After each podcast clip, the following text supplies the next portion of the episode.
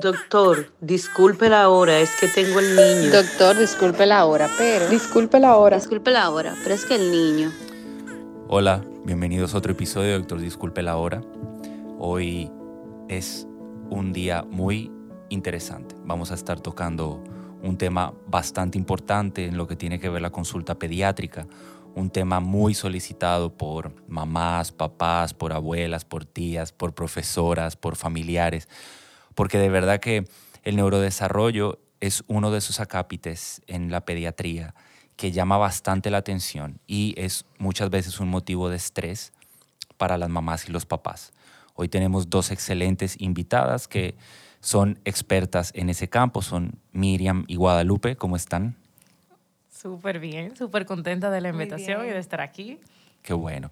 Y junto a Dani vamos a estar abordando diversos aspectos del, como ya dije, neurodesarrollo. O sea, vamos a estar hablando qué es el neurodesarrollo, cómo lo valoramos, quiénes lo valoramos, cómo lo abordamos, cuándo un papá tiene que preocuparse, cuándo no debe preocuparse y cuándo debe buscar una ayuda más especializada. Eh, me gustaría que Miriam y, Guadalupe nos hablaran un poco de ellas, eh, qué hacen, a qué se dedican, dónde están trabajando, con qué tipo de pacientes lidian día a día.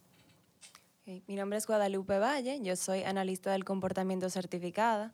Me enfoco en intervención temprana eh, de 2 a 5 años. Actualmente trabajo en COPE eh, y todo lo que hago se basa en comportamientos. Mi nombre es Miriam, yo estudié psicología como carrera base, luego me especialicé en neuropsicología de la educación y en análisis de comportamiento aplicado. Eh, todas estas especialidades me llevaron a trabajar con pacientes con discapacidad y evidentemente trabajar con pacientes con alguna condición X me hizo tener que entender y adentrarme mucho el proceso del neurodesarrollo. Entonces, luego de eso, partí a especializarme en evaluaciones clínicas y ahora mismo trabajo con una población infanto-juvenil. Hago el proceso de evaluación en conjunto con los servicios médicos. Primero que nada, gracias por aceptar la invitación al episodio. Eh, y partiendo de ahí, ¿qué les hizo a ustedes? O sea, ¿qué las llevó a enfocarse en esa área específica? ¿Qué nos motivó? Exacto.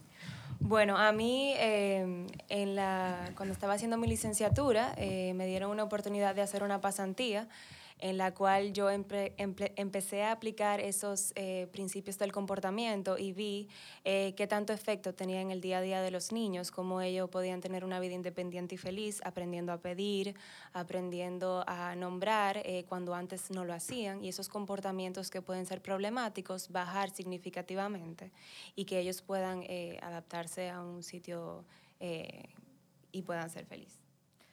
Mi caso es un poquito diferente. Yo creo que durante mis estudios me tocó hacer proceso de rotación en uno de los hospitales de nuestro país, un hospital, pediátrico.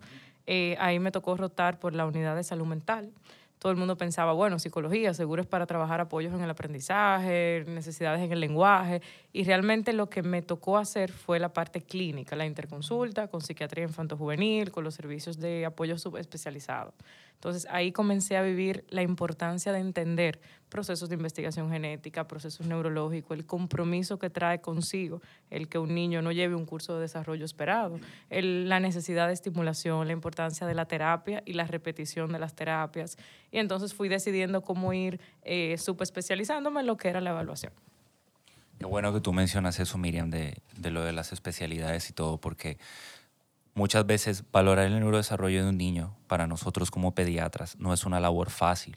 O sea, nosotros vemos al niño mensualmente la consulta, los papás pueden tener una idea, muchas veces porque investigan en internet, porque otros se lo dicen, de que bueno, el niño eh, al mes tiene que reconocer la voz de la mamá y a los dos meses puede comenzar la sonrisa social y a los tres meses puede ya eh, mantener erguida, erguido su cuello y sostener su cabeza.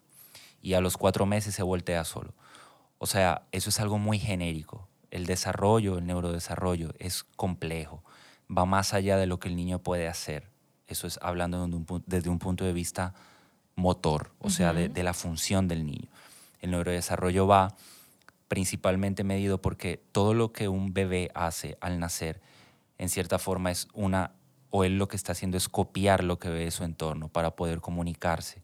Es la primera manifestación o la primera respuesta del niño a un ambiente que va a favorecer la relación primero con la madre y segundo con sus parientes. Entonces, llevando de la mano eso, más o menos, ¿qué nos pueden ustedes decir para que los que nos escuchan entiendan para ustedes qué son los hitos del desarrollo? Bueno, yo creo que la forma más llana o más simple que he logrado explicar a papá y a mamá qué son los hitos del desarrollo es entender que hay un sinnúmero de habilidades o de características descritas en ciertas edades, pero que naturalmente dependen de muchísimos factores alrededor de cada paciente. Es cierto que necesitamos como parámetros genéricos para saber cuándo las cosas llevan el rumbo esperado. Ese rumbo esperado es un valor general, un momento eh, que como les dije al principio, depende muchísimo de características en torno a ese paciente.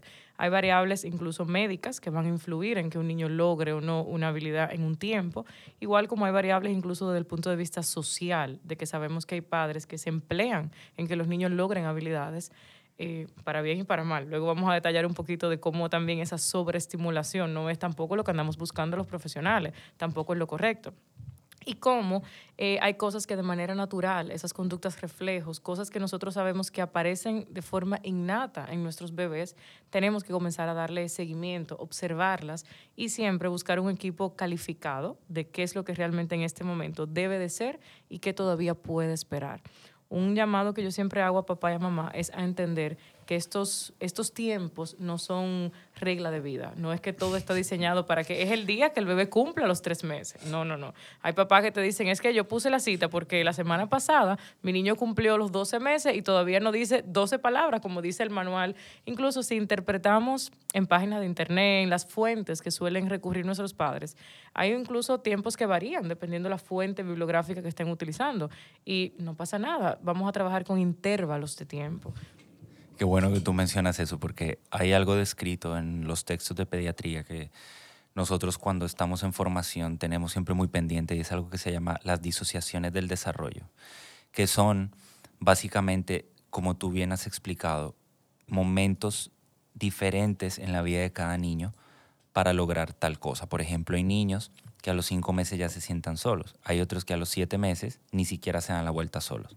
Hay niños que, por ejemplo, a los 11 meses ya están caminando. Hay unos que caminan a los 15 meses. O sea, cada niño es diferente y cada niño va logrando, según el grado de estimulación que reciba, los hitos del desarrollo correspondientes para cada edad. Eso no quiere decir que, por ejemplo, si uno tiene un niño ya de nueve meses que no hace nada, uno no se va a preocupar y va a decir, ah, no, eso puede pasar. Al contrario, y ahora vamos a entrar en eso, o sea, cuándo eh, o cómo debe alertarse un padre de que su niño tiene un problema del neurodesarrollo. Eh, bueno, y de eso deriva la siguiente pregunta, o sea, ¿cuándo consideran ustedes que un papá debe o qué nota un papá eh, y debe preocuparse en cuanto al neurodesarrollo de su hijo? Estas son las famosas alertas del desarrollo, ¿verdad? Miren, como hemos ido más o menos mencionando, eh, hay épocas, momentos, meses específicos, trimestres, donde nosotros sabemos que ciertas habilidades estamos a la espera de que comiencen a surgir. El proceso de desarrollo de un niño viene condicionado incluso por el proceso de embarazo de la madre y son eh, variables que tenemos que tomar en cuenta antes de nosotros juzgar que realmente exista una condición. Yo le, siempre les comento a papá y a mamá a modo calmarlos un poquito en las primeras consultas. Cuando nosotros hablamos de un trastorno del neurodesarrollo, la mayoría de las características que se observan en estas condiciones son cosas que se deben haber visto en un momento de la etapa del niño, pero justamente en este pacientito sucede que no pasamos al hito siguiente o que ya esos, o esos son comportamientos que debieron haber desaparecido y se mantienen en nuestro niño, o que posiblemente hubo un retraso o un retroceso, dependiendo de la habilidad que estemos evaluando en el momento. Y ciertamente, como les decía al principio, a veces tenemos que darle la oportunidad al niño y a la estimulación antes de juzgar y entender que necesariamente hay un diagnóstico. Y es justamente donde Guadalupe y yo hacemos un trabajo en conjunto de que muchísimos casos tenemos en el centro donde entendemos, mira, recibimos en consulta, no necesariamente a un proceso de evaluación. Valoramos con los padres qué cosas tenemos que estimular a ver si pueden aparecer de manera natural en nuestro niño en el momento que el niño esté listo, no en el momento que papá y mamá quieren que la habilidad aparezca, que es otra, son también otras cosas que luchamos en el día a día con la familia. Y justamente en ese proceso de intervenir temprano, por un diagnóstico definitivo o simplemente porque hay un área que no lleva el curso esperado, es donde este tipo de intervención que ofrece Guadalupe, que es la terapia de análisis de comportamiento aplicado, pues ha sido una de, de las que por excelencia asociamos siempre a un diagnóstico, pero se puede utilizar siempre que el niño necesite generar habilidades nuevas y disminuir comportamientos problemas. No sé, Guada, si tú quieres explicar un poquito cómo consiste esa dinámica de intervención temprana. Sí. Siempre que nos enfocamos en comportamiento, queremos saber, por ejemplo, esos, esos comportamientos problemáticos que, queramos, que queramos disminuir, eh, ver cuál es la función y por qué están ocurriendo. Siempre que ocurre un comportamiento es por algo. Muchas ocasiones cuando llega un padre a consulta me dicen, no, eso está ocurriendo porque sí, pero siempre tenemos que indagar y saber por qué está ocurriendo ese comportamiento.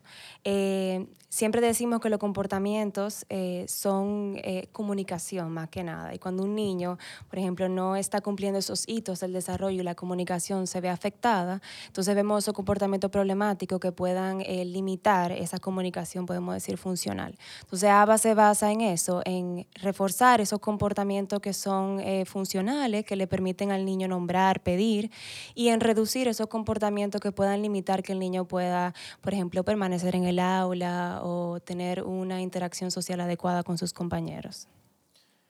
Sé que ustedes que mencionan, digo, de ahorita estamos hablando de los hitos del desarrollo, pero hay algo que nosotros como pediatra siempre se nos presenta como un obstáculo dentro de la consulta y es tratar de que los padres entiendan que los hitos y las edades no son una ciencia cierta. Claro. O sea, no porque en el libro diga que al mes el bebé va a ser X o Y, y no lo haga, quiere decir que el bebé tiene un problema. Y como hoy en día hay tanto acceso a mucha información en el Internet, a veces más desinformación que información. No sé si le pasa a ustedes también. Y también creo, eh, Dani, que eso va muy de la mano cuando hay más de un hijo en la familia. Cuando hay dos hijos, siempre el parámetro de papá y mamá es mi primer hijo. Yo tengo otro hijo que lo logró a los 12 meses, lo logró a los 14 meses. Entonces ya entendemos que algo no anda bien simplemente porque las edades sean distintas. Y sabemos que no es así. Preguntaba ahorita a Nico sobre cuándo acudir a la consulta. Se quedó creo que esa preguntita en el aire. Miren, para mí Todavía al día de hoy, una de las luchas constantes que tenemos quienes estamos dedicados a la evaluación del desarrollo es que hay una triada perfecta, eh, es el nombre como que nos ayuda a entender que estos son tres partes que tienen que trabajar de la mano.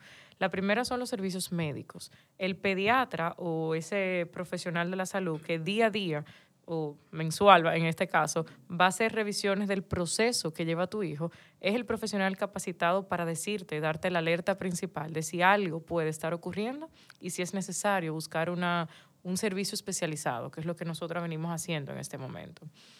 Eh, pudiera decir que no todos los servicios de pediatría dedican el tiempo para valorar los hitos del desarrollo, con lo cual nosotros abiertamente apoyamos muchísimo en que siempre que lo necesiten, si es por un tema de tiempo en la consulta o si es un tema más de actualizar cómo los mismos hitos con la ciencia han ido evolucionando en el tiempo. Nosotros siempre eh, felices de poder apoyar en esa parte. Pero definitivamente el trabajo del pediatra es crucial en la detección, en, detectar a tiempo, perdón. Hay otros chicos, otros pacientitos que ya por su realidad a nivel de historial médico tienen otros servicios especializados. Vienen por neurología pediátrica, vienen por el otorrino, porque ya papá y mamá buscando una respuesta médica han agotado todas las subespecialidades a vida y por haber. Ya te llegan con todos los estudios médicos casi listos.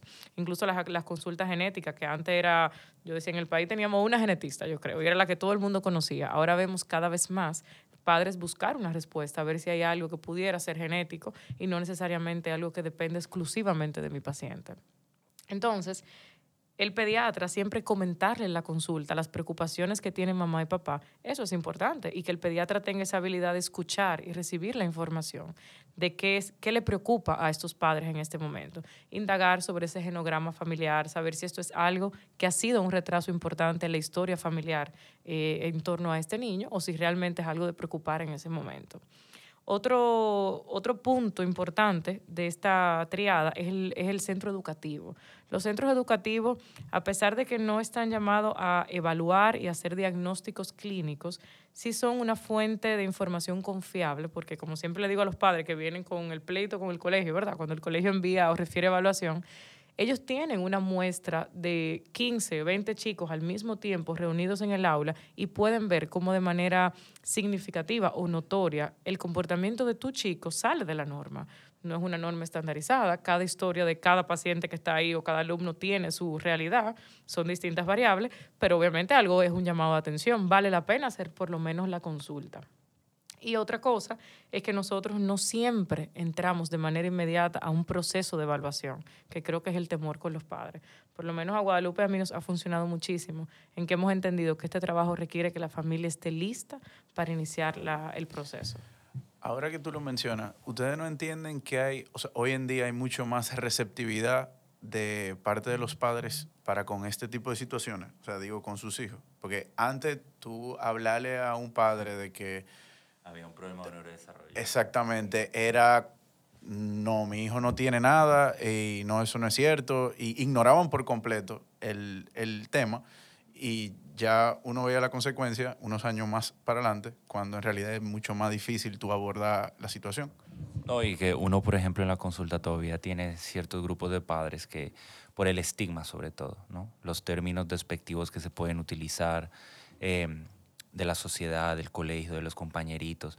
Hay muchos papás que cuando uno los aborda y les dice, mira, estoy viendo tal y tal cosa en el niño que no me gusta, de una vez se ponen a la defensiva y dicen, no, doctor, mi niño es normal, o se niegan a aceptar que su niño puede tener algún tipo de problema. Entonces, eso es importante que para los que nos escuchan eh, lo, diseminen esa idea y traten de hacer conscientes a otras personas de que cuando nosotros los pediatras encendemos una voz de alarma, lo correcto es colaborar, o sea, que sea un equipo que colabore por el beneficio del niño.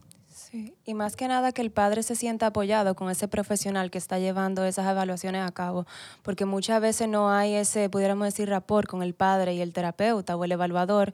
Entonces, no, el padre no puede confiar en, esa persona y de por sí no se puede dejar llevar por ese proceso. Pero si es una persona que está capacitada, eh, el padre puede sentirse confiado y, dejar que, ese proceso sea llevado a cabo por ese evaluador. Sí, yo creo que apoyando la idea que dice Guadalupe, ahora mismo el trabajo principal que nosotros tenemos que hacer es con papá y mamá. O sea, es que papá y mamá reciban eh, ese apoyo inmediato al momento de que o el servicio médico o el colegio detecta o da una alarma de que algo pudiera estar pasando con su niño. Yo creo que algo que tenemos que todos los días decirnos nosotras mismas es que todos los padres que vamos a recibir, ninguno quiere que su niño tenga nada, ni ninguno quiere que su niño necesite apoyos específicos. A mí me funciona muchísimo, eh, Guadalupe y yo trabajamos juntos en el mismo centro y eso nos facilita el que si yo refiero a un paciente a proceso de intervención, regularmente le presento a la profesional, estoy ahí, papá y mamá me ve y ya conmigo han creado un vínculo importante de que yo he generado como esos objetivos para intervenir. Pero yo igual hago lo mismo con los servicios de salud. Yo si trabajo con neurología, trabajo con el pediatra, yo suelo ser la, la, profesional que le digo a mamá y papá, dígame el nombre, déme el teléfono, yo lo voy a llamar para que usted sienta que esto es un trabajo en equipo y que todos ser. estamos eh, jalando para el mismo lado, claro. como uno dice comúnmente aquí en nuestra cultura. Y hacer una salvedad también, qué bueno que lo mencionas y lo traes a colación al neurólogo pediatra, porque por ejemplo nosotros los pediatras podemos ver una alteración de neurodesarrollo de una manera general, pero cuando ya es un retraso importante, cuando uno ve que el niño no logra avanzar, cuando uno ve que es un niño que le cuesta salir adelante, lo conveniente es que lo vea un neurólogo pediatra porque los neurólogos pediatras hacen una mayor exploración más a fondo y conjunto con las terapeutas pues pueden lograr un mejor resultado para la salud del bebé. Eh, ahora, bueno, tú mencionaste ya quienes forman el equipo importante. Entonces, cuéntenos un poquito en qué, consiste la consulta con ustedes, qué hacen, o sea, qué evalúan, en qué ambiente lo hacen, cómo abordan, qué manejo le dan al niño. Okay. Regularmente nosotros recibimos al, el primer día a los padres y al chico, al paciente. Hay padres que prefieren llevar a los hermanos y prefieren ir como la familia extendida. Ya desde ahí yo creo que van indicándonos que tienen toda una red de apoyo a favor del niño, pero la idea es en esa primera consulta, primero conocer el historial médico del paciente. Es importantísimo que nosotros, que los papás sepan que nosotros nos tomamos el tiempo de entender datos tan que yo, papá y mamá entienden que no es tan relevante, pero datos como la edad de la madre al momento de la gestación, cuántas semanas duró el embarazo, el periodo, las variables a nivel socioemocional de mamá cuando estuvo embarazada. Las madres que estuvieron embarazadas durante la pandemia, todas han sido, han tenido que vivir un estrés y una ansiedad que no es lo típico en, en el embarazo de una mujer. Eh, las condiciones del nacimiento, me fui a dar a luz fuera, me fui sola, no fue mi pareja, fue un embarazo, un parto, perdón, no, no planificado. Todas esas cosas tienen que ser tomadas en cuenta ese primer día y es el primer día también donde nosotros nos tomamos el tiempo de conocer al niño. Conocer al niño implica de utilizar el método que el niño, el mismo niño nos pueda guiar jugar, utilizar sus materiales favoritos, de sensibilizarlo al espacio del consultorio. Como yo le digo, hoy es el día donde él puede poner mano, donde no le toca ni siquiera recoger, vamos a jugar y yo necesito vencer ese temor de que todo niño sabe que lo están observando unos adultos extraños. Y creo que todos vienen con ese temor de que ya el pediatra ha rebuscado mucho y suele ser muy invasivo con su cuerpo. Entonces, ese primer día aparte del historial clínico, conocer el motivo de consulta, entender qué han hecho papá y mamá hasta ese momento. Hay padres que llegan a nosotros ya con un peregrinaje terapéutico, que ya yo lo tuve a los tantos meses en tal centro, lo tuve a los tantos meses en tal eh, programa de estimulación. Y nosotros entonces vamos como a organizar toda esa información. Ese primer día, aparte de conocer al niño y hacer el historial clínico, también diseñamos ese, ese proceso que viene después de que resulta en una evaluación del desarrollo profunda de todas sus áreas. Todas sus áreas, vamos a decir, la parte motora, la parte adaptativa, la parte socioemocional, la parte cognitiva y la parte de la comunicación. En mi caso, que hago procesos de evaluación del desarrollo completo, yo me detengo en varias citas a evaluar cada uno de ellos. Eh, y ya si tenemos que hacer algo especializado o profundizar en un área, pues entonces están también los subespecialistas. Regularmente yo soy muy de la escuela de trabajar de manera multidisciplinaria. El hecho de que Guadalupe y yo estemos aquí hoy juntos muestra de que para mí es, mira, este niño tiene muchos retos en su desarrollo. Uno de, las tantas eh, quejas o motivos de consulta es que este chico tiene comportamientos inadecuados, comportamientos que no son socialmente aceptables. Entonces vamos a hacer una interconsulta con un especialista del comportamiento que dentro del proceso va a estar observando cómo es el comportamiento de tu niño y qué habilidades tiene. Entonces, eh, luego, si los padres, eh, si iniciamos el proceso de la evaluación, eso concluye con una entrega de resultados, que es una última sesión, donde luego de haber medido, medir es utilizar esas pruebas psicométricas que me ayudan a entender qué se espera en este momento y qué logra este chico bajo los términos de un ambiente desconocido, un adulto que no es la cotidianidad de este niño, de ir a observarlo en su contexto natural, en el preescolar, en el colegio, en casa, en un ambiente de juego, de conocer las, eh, las características genéticas de esta familia o la sintomatología alrededor de, del niño y asimismo haber hecho el abordaje con las otras disciplinas médicas. Luego de acabado el proceso de evaluación, pues entonces entregamos un informe, hacemos una sesión solo con los padres, donde ahí damos la conclusión del proceso y nuestras recomendaciones terapéuticas. Yo creo que el cuco mayor es que todos los padres entienden que evaluar es buscar un diagnóstico y realmente no es así. O sea, el proceso de evaluación muchas veces no es concluyente a un diagnóstico, pero sí nos permite entender cuáles son las áreas de fortaleza de este paciente y cuáles son las áreas de compromiso. Lo que es un compromiso lo vamos a trabajar y vamos a formar a la familia para que lo acompañen el día a día de la mejor manera. Lo que es una fortaleza, pues vamos a dejar que mantenga su curso natural. Y dentro de lo que tú mencionas, eh, del manejo, el tratamiento, las terapias, más o menos qué nos pueden decir acerca de las terapias, qué terapias son las que ustedes más utilizan, más están familiarizadas. Todo va a depender en la necesidad del niño y para eso está Miriam, para guiar y ver al padre y decidir a qué darle prioridad, a qué tipo de terapia darle prioridad. Sí, las, eh, los programas terapéuticos dependen mucho de los resultados de ese proceso, de lo que hemos medido y lo que definitivamente, no lo que intuitivamente papá y mamá quieren trabajar. casi todas las familias en edades preescolares, la demanda siempre es la misma, el habla. Entonces, no todos los chicos están listos para ir a terapia del habla, por ejemplo.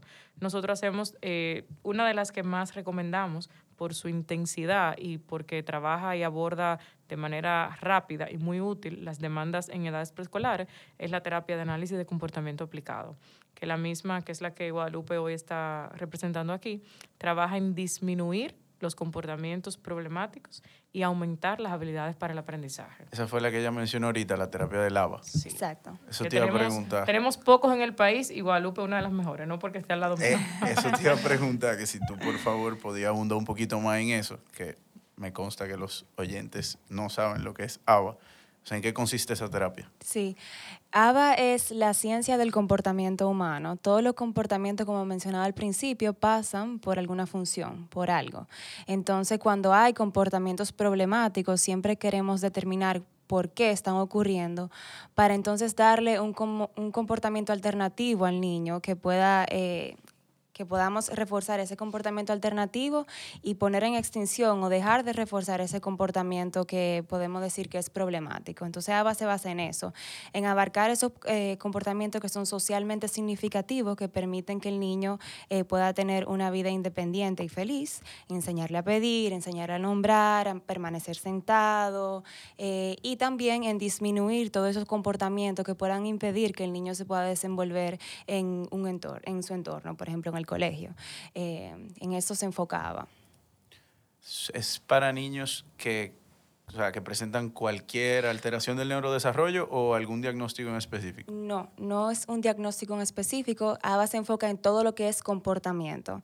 Si el niño no está mostrando habilidades, que también decimos que comportamiento es todo lo que el, ser humano hace.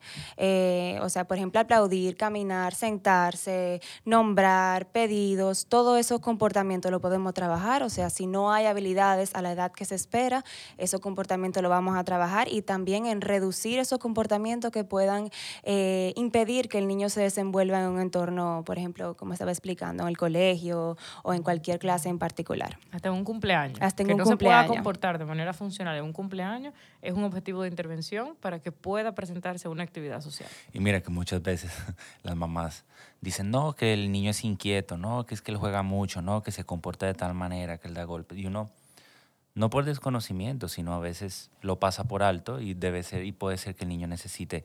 Por ejemplo, ¿cuándo considera, debe considerar un padre, un pediatra, para los que nos escuchan, que un niño puede beneficiarse de esta terapia? Yo siempre recomiendo, por ejemplo, ver en primera cita con apoyo de una evaluadora para que ella determine si empezar de inmediato con esa terapia ABA o si hay algo detrás de esos comportamientos que el padre deba de, de enterarse. Entonces, eso es lo que yo recomiendo. No sé tú, Miriam, que quieras aportar. Sí, regularmente tratamos de, desde un inicio, llevar el acompañamiento con la familia, de que no necesariamente hay que evaluarlo, pero tenemos que saber de manera general. A veces hay variables que son la crianza. O sea, papá y mamá, hijo único, muy deseado, que fue bastante rebuscado, fue, imagínense usted un escenario, un embarazo que fue in vitro, después de tantas pérdidas, que son unos papás muy ñoñitos, que incluso ustedes se dan cuenta en la consulta pediátrica, no quiero que llore, espérese, no le ponga el algodón.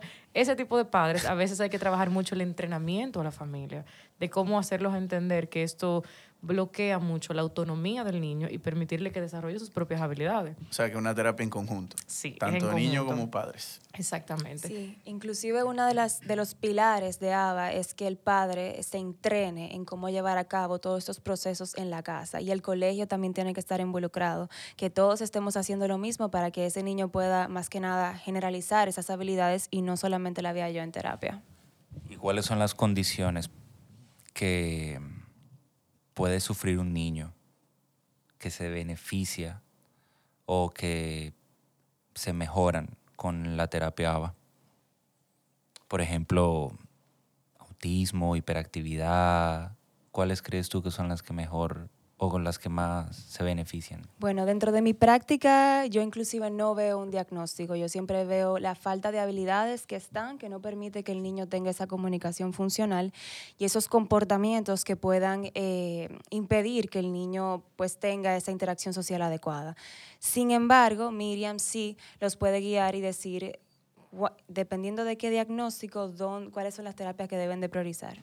Sí, por ejemplo, en los trastornos del neurodesarrollo, autismo, que es uno que frecuentemente necesita acudir a apoyo terapéutico, esta terapia ABA ayuda muchísimo a que esas situaciones sociales que al niño dentro del espectro le cuestan, porque sabemos que le generan eh, ciertas alteraciones en todo lo que es el sistema sensorial y todo lo que conlleva este diagnóstico, eh, que estamos a la orden para hablar sobre todo esto en un próximo episodio. Por favor. Eh, estos chicos que... Episodio va, perdón. estos chicos regularmente necesitan aprender conductas alternativas para que puedan hacer estas actividades. Entonces, es una población, el trastorno dentro del espectro autista, que regularmente necesita este tipo de servicio. Al igual como puede necesitar la terapia ocupacional, porque sabemos que hay variables del, de la integración sensorial que están involucradas en este proceso, igual como necesitan la mayoría de veces trabajar la comunicación aquí yo creo que también ese es otro episodio que vamos a poder hacer en su momento, de que a veces la demanda de papá y mamá es el habla y nosotros tenemos que aterrizar un poquito todo eso y hablar de comunicación, no solamente de un tipo de lenguaje expresivo que es el habla. Entonces muchas veces chicos que no tienen lo básico de comunicarse, como señalar, mirar a los ojos, entender que comunicarse es una reciprocidad, pues tienen que aprender a hacer esto desde otra terapia que no es terapia del habla. Pero ese tipo de consideraciones la entendemos y la manejamos internamente en la consulta de desarrollo y no necesariamente los padres. A veces ni siquiera los pediatras pueden hacer un referimiento adecuado de cuándo es una terapia y cuándo la otra. O sea que creo que por eso siempre vale la pena hacerlo en conjunto con el especialista en desarrollo. Es un beneficio doble. Mira, ahora que tú lo mencionas, nosotros indirectamente en la consulta, cuando nos abordan el tema de que habla poco o que no habla, uno lo primero que le pregunta es, cuando él quiere algo, él lo señala. Y cuando lo señala, uno le exhorta a los padres di el nombre de lo que él señala para que eso le genere. Claro. Y para que comience a entender que el gesto tiene un significado, una respuesta. Si lo hago, recibo del entorno el nombre de eso, que todavía yo no me lo sé, pero me lo van, voy a tener el acceso a eso. Eh, es complejo, pero chulísimo. Y a Guadalupe le sale súper bien.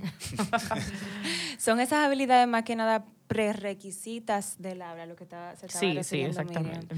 Eh, y en su momento, como dice Dani, darle las palabras al niño eh, cuando quiere algo para que a través de, pues, de esa de nombrar ese objeto, pues el niño vaya haciendo, como apareando ese, ese objeto con, con el nombre de, de lo que es, haciendo esa asociación de estímulo. Y que, ojo, no quiero limitar el referimiento terapéutico a ese diagnóstico. O sea, no quiere decir que únicamente trabajamos con los chicos dentro del espectro. Nosotros tenemos una población de muchos eh, pacientitos con trastornos por déficit de atención de distintos tipos, que sabemos que se afecta la parte del aprendizaje, que se afecta la parte de la misma comunicación. A veces tienen un nivel de actividad tan alto que se vuelven niños disruptivos. En el aula son muy sentidos, se mueven, desbaratan, se paran, tumba cosas. Eh, ese tipo de condiciones también podemos perfectamente apoyarlas con los mismos servicios terapéuticos. Eh, también otra población que recibimos mucho eh, los chicos con síndrome de Down, que por, un, por mucho tiempo entendíamos, bueno, hay una condición genética, esto está descrito que lleva una discapacidad intelectual asociada, entonces nada, vamos a hacer cosas folclóricas con nuestros chicos y realmente mucho potencial cuando a tiempo se hacen abordajes que sean intensivos, porque sabemos que la discapacidad intelectual necesita una capacidad de repetición de las actividades para que puedan ser fijas de la memoria. Y así hemos logrado con muchísimas condiciones en el neurodesarrollo de nuestros chicos eh, sacarlos adelante y sobre todo permitirles una vida funcional, que creo que al final es garantizarles salud y que puedan ser funcionales. Exactamente. Creo que, yo creo que ahorita, Dani, preguntaron sobre, bueno, sí, respondimos, sobre si habían otras condiciones y que no necesariamente tenía que ser un mismo diagnóstico. Chévere. Eh, una última cosa que te quería preguntar sobre la terapia de ABA. Eh, y creo que más información a los padres, que eso tiene un tiempo determinado. Eh, yo sé que obviamente va a depender de la evolución del paciente para con las, las citas, pero cada sesión Sí, yo creo que esa es la pregunta que todos los padres me hacen cuando vamos a empezar este proceso. No hemos comenzado, ya queremos terminar. y también, ¿y cuántas horas? Bueno, todo va a depender de las necesidades que tenga el niño y de la edad del niño. Eh, normalmente en intervención temprana se recomiendan muchas horas para abordar todos esos hitos del desarrollo. Em, ¿Y qué tiempo? Eh, pues bueno, todo va a depender de cómo responde el niño. Todo, hay que darle tiempo. Pero regularmente mantenemos un monitoreo en el tiempo. Sí. No es que vamos a iniciar terapia y nos vamos a olvidar de eso y de 15 le vamos a regalar, reevaluar, a ver si todo está bien. Sí. No, no, jamás. Cada seis meses se hacen reevaluaciones y se van, eh, todos los días se van eh, evaluando esos objetivos iniciales y agregando otros, pero cada seis meses se hace un reporte formal en el cual el padre está enterado de lo que se ha trabajado y, y- y de lo que el niño debe de seguir reforzando. Y hay que volver a decirlo. La tríada más importante, papá, colegio y terapeuta. La terapia funciona, la terapia es efectiva y es el método actual más eh, que más resultados da, inclusive más que cualquier medicación que se pueda utilizar con un niño. Eh, para terminar, algún mensaje que ustedes quieran dejar cada una, individual, para los que nos escuchan. De mi parte es eh, tratar de no tener miedo y buscar eh, cuando yo siento que los padres siempre saben que hay algo. Si ustedes tienen ese eh, como esa chispita que dicen "Hmm, aquí hay algo, buscar, indagar, preguntar, apoyarse de buenos profesionales eh, para que empiecen con lo que es la intervención temprana y ustedes van a ver los frutos y se van a sentir muchísimo más calmados. Sí, yo creo que también le agregaría eso que dice Guadalupe, de hacerle caso a ese sexto sentido, ¿verdad? Que siempre tiene mamá y papá, que es importantísimo la confianza que genere el equipo detrás de todo esto. Cuando estamos hablando de nuestros hijos, yo creo que nada es algo de lo más preciado que pueden tener papá y mamá en ese momento. Y obviamente tú contar con, con pediatras que te den la confianza de que si te dicen algo, pues es lo que es y tienen tiempo conociendo a tu hijo, que donde te refieran te sientas cómodo, te sientas atendido, sientas que el proceso que están haciendo es pensando en que es un, un niño en proceso de desarrollar habilidades nuevas y no necesariamente algo más como parte de, de lo que hacemos todos los días. La verdad que me parece muy chulo, porque, hablando con ustedes, me siento como pediatra apoyado en ese sentido eh, para con eh, estos pacientes.